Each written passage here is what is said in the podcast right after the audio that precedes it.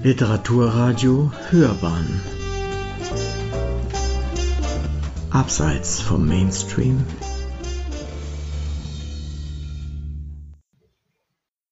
Hallo und willkommen zu 33 Frauen. Ein Podcast-Projekt, was auf einem Blogprojekt von mir beruht. Ich bin Katrin Bongert, ich bin Künstlerin und Schriftstellerin und blogge sehr gerne. Das ist eine Form des Schreibens, die ich für mich entdeckt habe und die mich sehr glücklich macht. Ich habe mich sehr gefreut, als Uwe Kulnig mich eingeladen hat, aus diesem Blogprojekt einen Podcast zu machen. Dies ist ein, ein Experiment, eine Challenge, eine Herausforderung und ich bin selbst gespannt, wie ich die meistern werde. Bei 33 Frauen geht es um die Frage, wie mich diese 33 Frauen inspiriert haben, drei Dinge in eine wunderschöne Einheit zu bekommen, ein Leben in einer tollen Partnerschaft, Familie und Kinder zu haben und eine Karriere als Künstlerin im Kunstbetrieb zu überleben und zu leben. Warum 33 Frauen? Warum nicht 100? Warum nicht drei? Ich, die Zahl ist relativ beliebig, obwohl ich ein sehr gutes Verhältnis zur drei habe. 100 waren mir zu viel. Da hatte ich das Gefühl, da werde ich wahrscheinlich, dass so viele werden es wahrscheinlich nicht sein. Drei auf jeden Fall zu wenig. Und so bin ich auf 33 gekommen. Ja, und ich bin, wie gesagt, sehr gespannt, was dabei herauskommt. Ich freue mich auf dieses Experiment. Ich freue mich auf die nächsten Hörstücke und ich würde mich sehr freuen, wenn ihr dabei seid. Ciao. Hallo und willkommen zu 33 Frauen. Diese Podcast-Reihe basiert auf einer Blogreihe von mir, auf meinem Homeblog katrinbongert.com und es geht um 33 Frauen, die mich in der Frage, wie man Kunst, Kinder, Karriere und eine gute Beziehung harmonisch und glücklich in sein Leben integrieren kann, inspiriert haben. Diese Frage hat mich sehr beschäftigt. Ich fand es fast wie eine unlösbare Gleichung. Wie kann man als Frau eine Beziehung haben, Kinder, eine Familie und trotzdem als Künstlerin Karriere machen?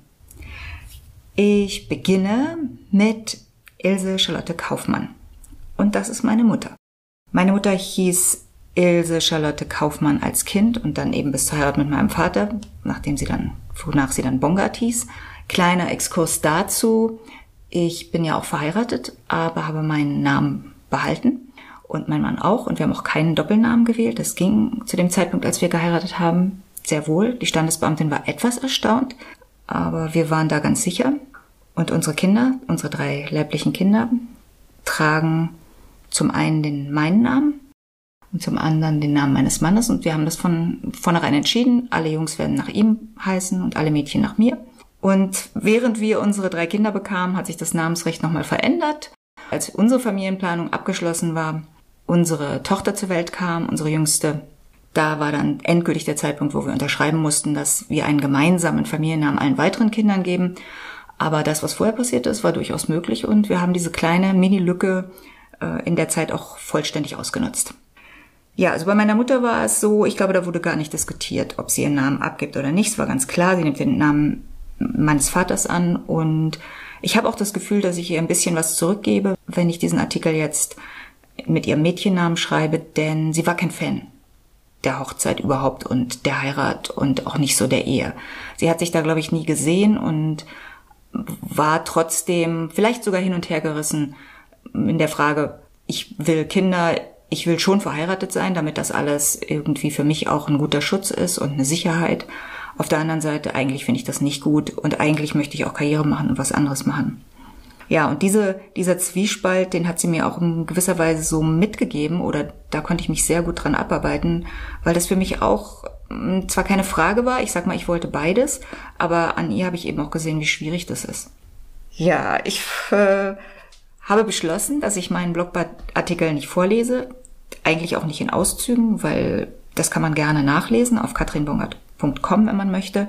Unter 33 Frauen habe ich die ganzen, die Frauen, die bisher erschienen sind, da kann man auch schon mal vorlesen und sich das angucken. Aber ich kenne das schon aus Lesungen meiner Bücher. Ich bin immer so, warum soll ich was vorlesen, was jeder lesen kann? Ist es nicht viel schöner, ich erzähle lauter Dinge, die man nicht lesen kann und das ist dann für mich aufregender und für die Zuhörer eigentlich auch spannender. Was ich nicht erzähle in dem Blogbeitrag ist zum Beispiel die Geschichte von ihrem Hochzeitskleid. Es war ein monströses Teil in einem riesigen, langen Pappkarton. Ich glaube aus Polyester oder irgendwas äh, Synthetischem. Im Nachhinein fällt mir das ein. Also es war jetzt nicht so Seide und Rüschen und auch nicht Motten zerfressen. Das hielt sich, das hielt sich wie eine Plastiktüte ein hartes Bustier, ich glaube mit Paletten bestickt und da unten so ein gerüschtes, langer Rock, der bis auf den Boden ging. Sie sah sehr toll darin aus. Äh, ich fand es sehr prinzessinnenhaft. Aber meine Mutter hat immer gesagt, sie hasst dieses Kleid. Sie hat es trotzdem lange nicht weggeschmissen und in der Zeit habe ich es dann eben auch, naja, getragen ist nicht richtig. Ich habe es mir manchmal angezogen und mir Strümpfe vorne reingesteckt und fand das irgendwie sehr, sehr großartig. Aber irgendwann war es weg und da hatte meine Mutter es dann auch weggeworfen. Und das ist eine Sache an ihr, die, die ziemlich typisch ist. Mit einem Mal völlig unemotional zu sein und zu sagen, jetzt reicht's. Meine Mutter ist in den 30er Jahren geboren, hat in den 60er Jahren geheiratet und Kinder bekommen, sehr schnell, innerhalb von drei Jahren drei und dann nochmal ein Kind, also vier Kinder gehabt, ist aber voll in die Frauenbewegung gekommen, war in einer Frauengruppe, hat sich engagiert, war sehr selbstbewusst. In drei Bereichen hat meine Mutter mich am allermeisten beeinflusst. Das ist einmal hm, das Schreiben, die Literatur, dann als zweites Musik und da hauptsächlich mit Opern und dann in ihrer Beziehung mit meinem Vater, die ich beobachten konnte und der Art, wie sie Mutter war. Und wenn die Art, wie sie Mutter war, dann war das für mich eben sehr, sehr spannend zu beobachten, wie sie die Rolle der Mutter interpretiert hat. Gesellschaftlich. Also nicht, wie sie als Mutter war, denn Mutter und Mensch, das, das wissen wir, das verschmilzt ja unglaublich stark, sondern wie sie entschieden hat, wie eine Mutter zu sein hat, wie sie das selbst geshaped hat, diese Rolle. Und zwar wirklich ganz anders als die Mütter der Freunde, die ich hatte oder kannte. Also mütterlich in dem Sinne, dass sie einem über den Kopf gestreichelt hat und einem so das Pausenbrot in die Hand gedrückt hat und gesagt hat, viel Glück, Schatz, und einen Kuss auf die Wange gedrückt. Das gab's nicht. Oder sagen wir mal nicht in der Form. Dafür gab es sehr viel Freiraum, sehr viel Erlaubnis, sich auszutesten, sehr viel künstlerischen Input von ihr. Ich habe sehr viel Kunstkurse besucht, schon als Kind unglaublich gefördert. Durfte alles machen, durfte alles lernen, konnte frei draußen rumspielen, keine Einschränkungen. Wie siehst du denn aus? Kein herunterputzen, kein kritisieren, keine Eingriffe in meine Persönlichkeit. Und das ist und war extrem wichtig für mich. Das war eine Sache, die ich sehr spät auch wirklich habe schätzen gelernt, dass sie als Mutter einem diese, ja, diese innere Freiheit auch gegeben hat. Und das habe ich sofort verstanden, dass das was Wichtiges ist für mich. Also da hat sie mich wirklich eins zu eins inspiriert. In der Beziehung zu meinem Vater, das war ein bisschen anders. Die beiden hatten sich ja im Studium kennengelernt, wirklich im Vorlesungssaal, glaube ich, entdeckt und ineinander verliebt. Meine Mutter hat einen sehr schnellen, sehr scharfen Verstand gehabt und war auch sehr belesen. Da gab es kein, nicht das Gefühl, dass der eine dem anderen voraus ist oder Ansagen macht oder ihn zurechtweist. Das war sehr, sehr angenehm für mich zu sehen. Meine Mutter hat ihre Doktorarbeit gemacht. Er hatte keine, sie hatte eine Doktorarbeit.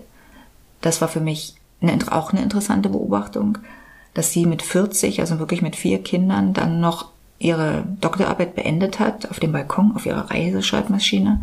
Meine Mutter hatte also den Anspruch an sich, alles zu schaffen und da gab es dann eben auch Momente größter, größter Erschöpfung, wo, ich, wo mir dann klar wurde, Frauen, Mütter, Menschen sind keine Übermenschen.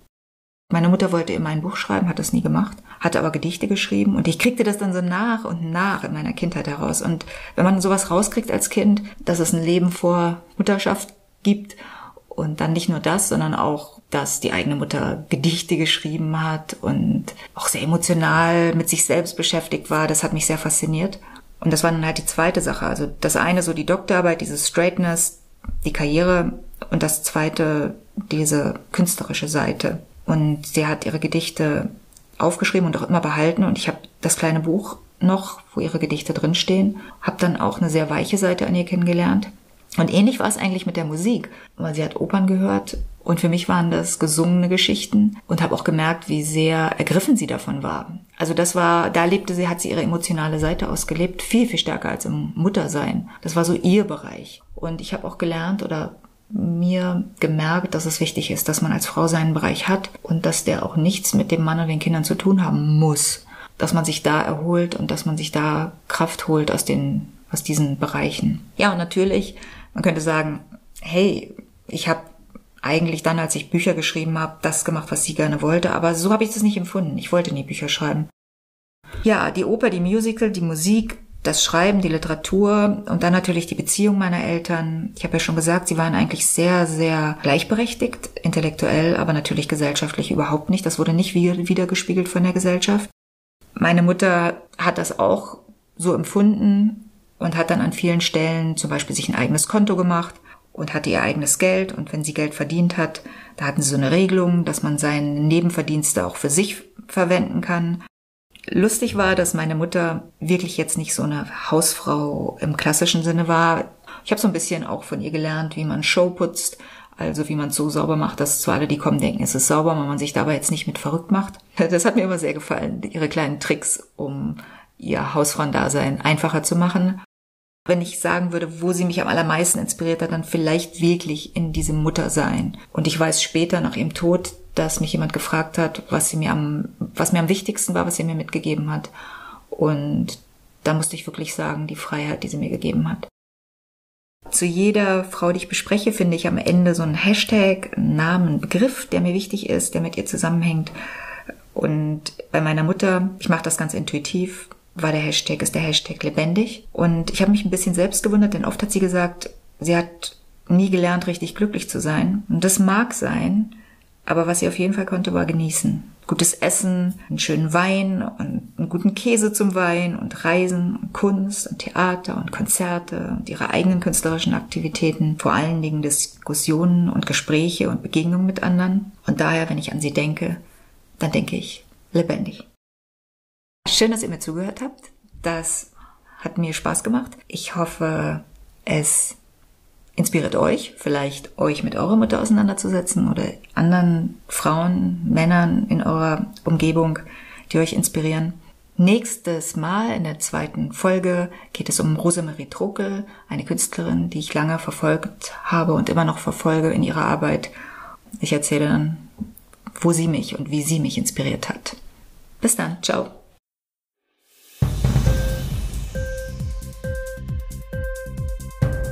Dir die Sendung gefallen? Literatur pur, ja, das sind wir. Natürlich auch als Podcast. Hier kannst du unsere Podcasts hören.